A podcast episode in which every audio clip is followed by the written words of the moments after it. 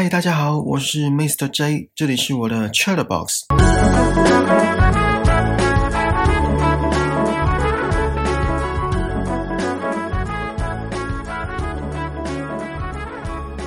你们都是怎么做抉择的呢？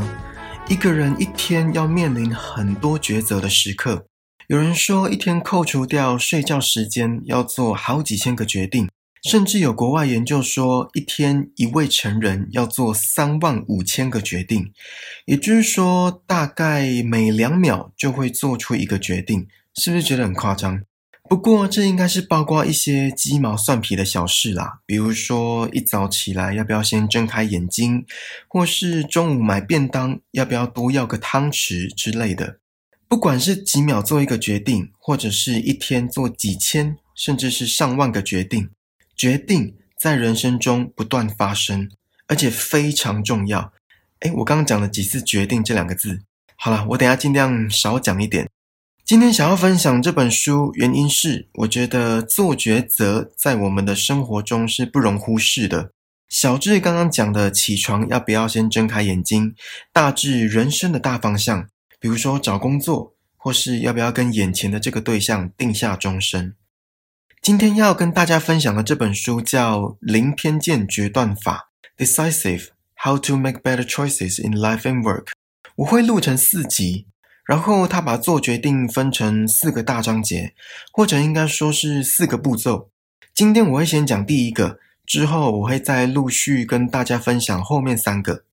我先说一下是哪四个步骤好了。作者把这四个步骤的第一个字的字首排列起来。就变成 W R A P wrap，就是包装或包裹的那个 wrap。W 是指 widen your options，扩增更多选项。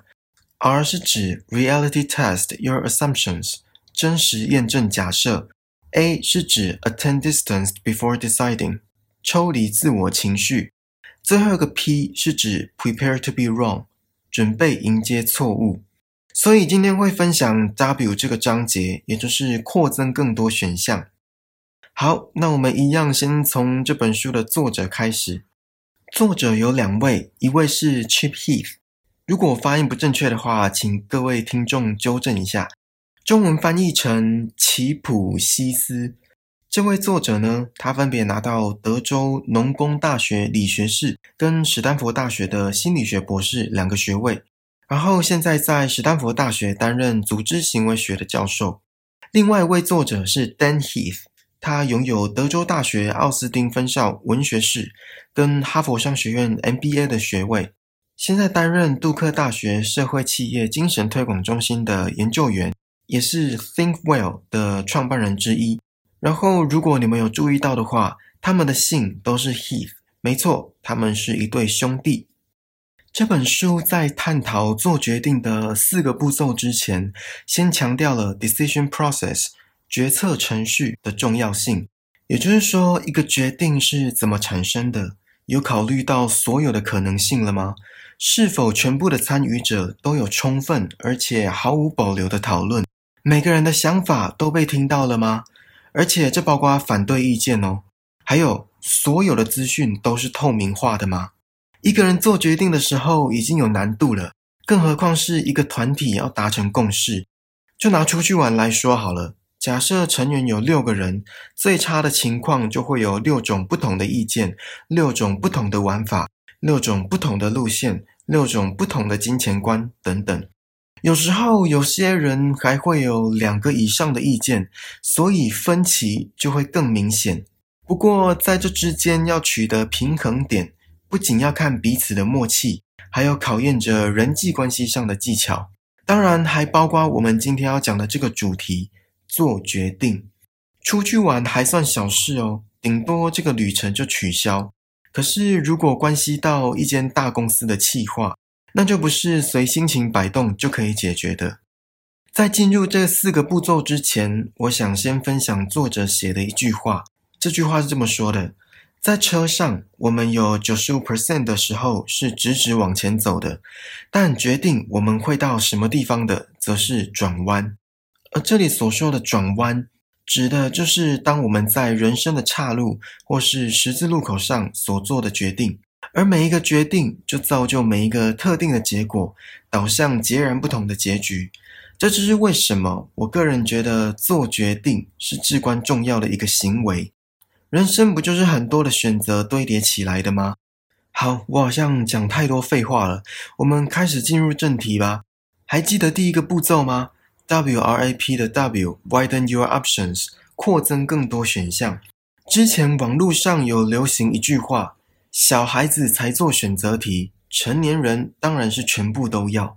虽然这乍听之下有点任性，不过在现实生活中是有其道理在的。在这章节一开始，作者强调，当我们遇到问题时，要不要这种非黑即白的方法，失败率很高。因为当着重在这个方法的时候，很容易陷在偏狭的框架里，也就是说，不会再去寻找其他更适合且更全面的解决方法。就以刚刚提到的出去玩来说好了。呃，这个例子我会在这集当中拿来做比喻，虽然这是我乱掰的，可是想说这样可以让我表达的更清楚一点。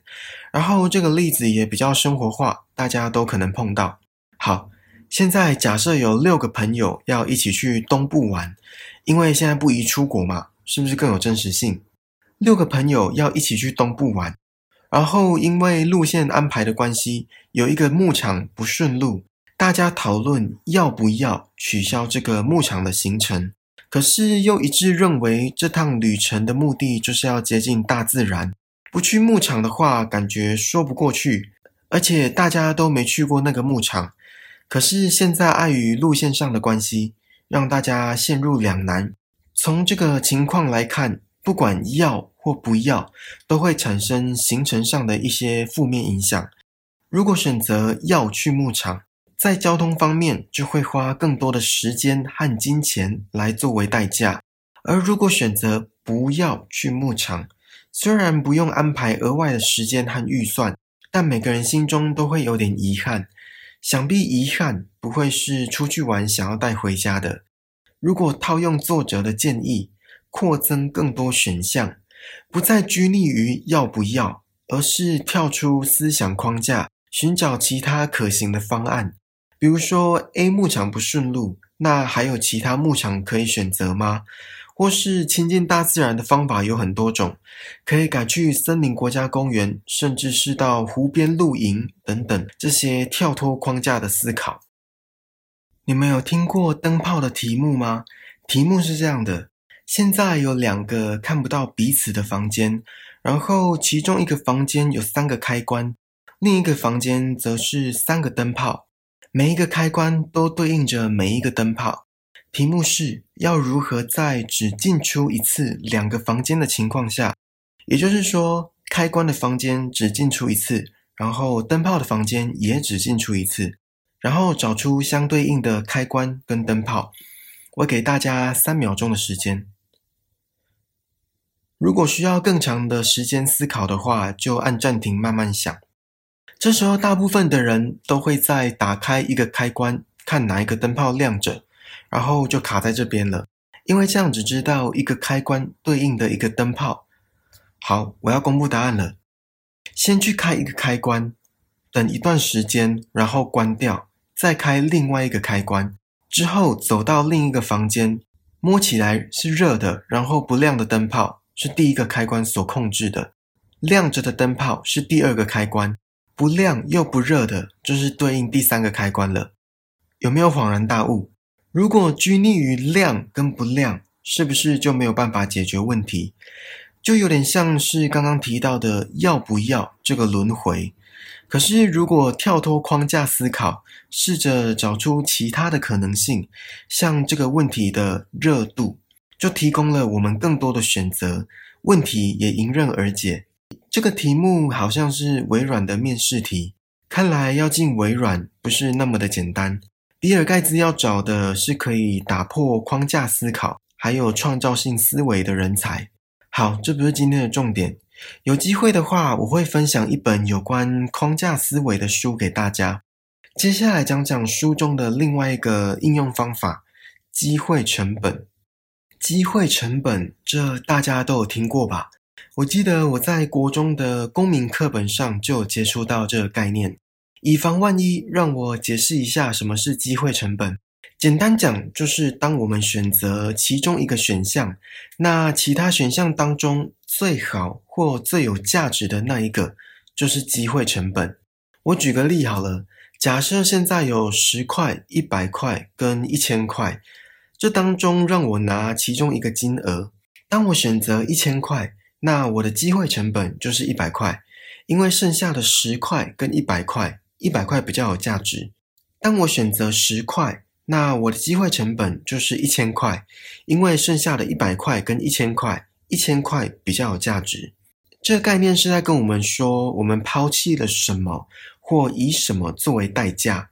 而这其实也可以帮助我们做决定。比如说刚刚的牧场，假设现在有两个牧场可以做选择，一个是不顺路，可是大家都没去过的 A 牧场。另一个是虽然路线上比较好安排，可是有两个人去过，而且相较于 A 牧场比较小的 B 牧场，这时候机会成本就可以学以致用。选择 A 牧场的话，就得花更多的时间和预算在这个旅程中；选择 B 牧场的话，有两个人会没有新鲜感，而且可能设备上也没有 A 牧场来的舒适。如果从机会成本，或是从我们牺牲了什么来作为出发点的话，有时候会更好做决定。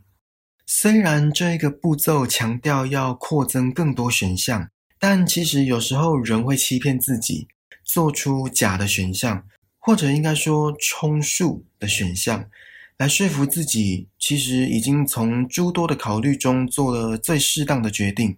可是这完全没有意义。比如说刚刚的牧场。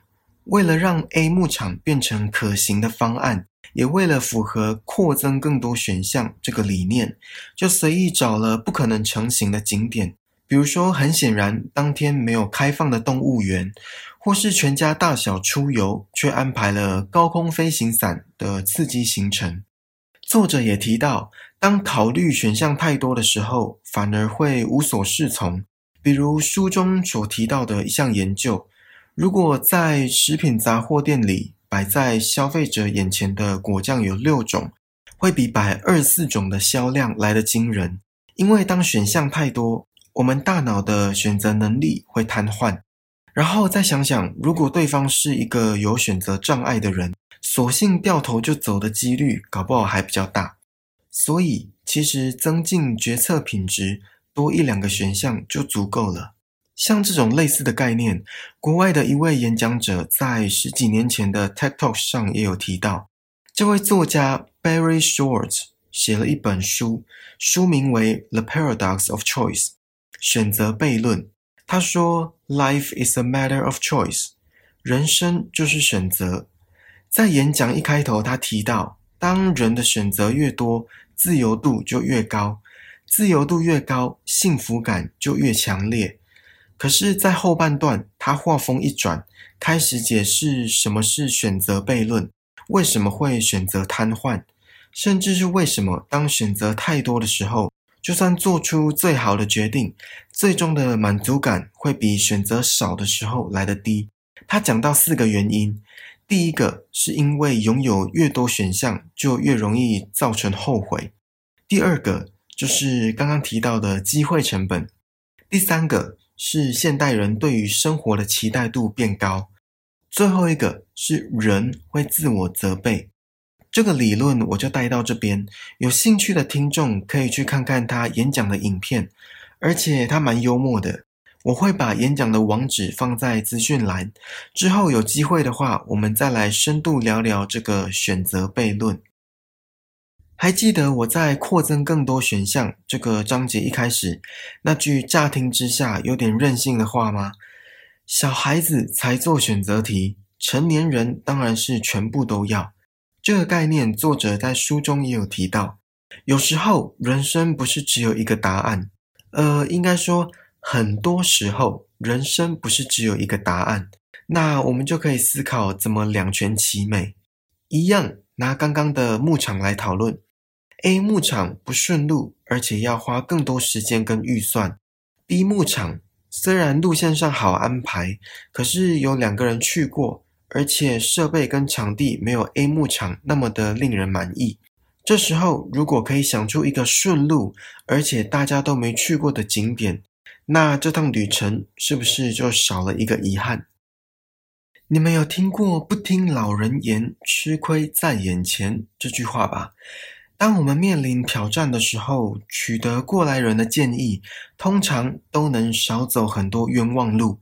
甚至是去问问跟我们处在一样情境的人，打听他们的想法。互相讨论决策，说不定可以激发出意想不到的效果。这也是为什么我还蛮喜欢听别人讲他们的心路历程。这样不止可以更了解对方的思想跟价值观，也能从中引以为鉴，让自己在未来不犯下同样的错误。所以，当我们在做选择的时候，试着为自己找更多的出口。毕竟，人生不是非黑即白这么单纯。好啦，以上是扩增更多选项这个章节，下一集会进入 WRAP 的 R，也就是 Reality Test Your Assumptions，真实验证假设。好啦，这次的 Chatbox 就到这里喽，希望你还喜欢今天好书分享的内容，下次会分享这本书的第二集。请记得帮我订阅这个节目，然后打星、评分、留言，并且分享给身边可能对如何做决定感兴趣的朋友。更重要的是，让我们一起把人生过得更精彩吧！我们下次见，拜拜。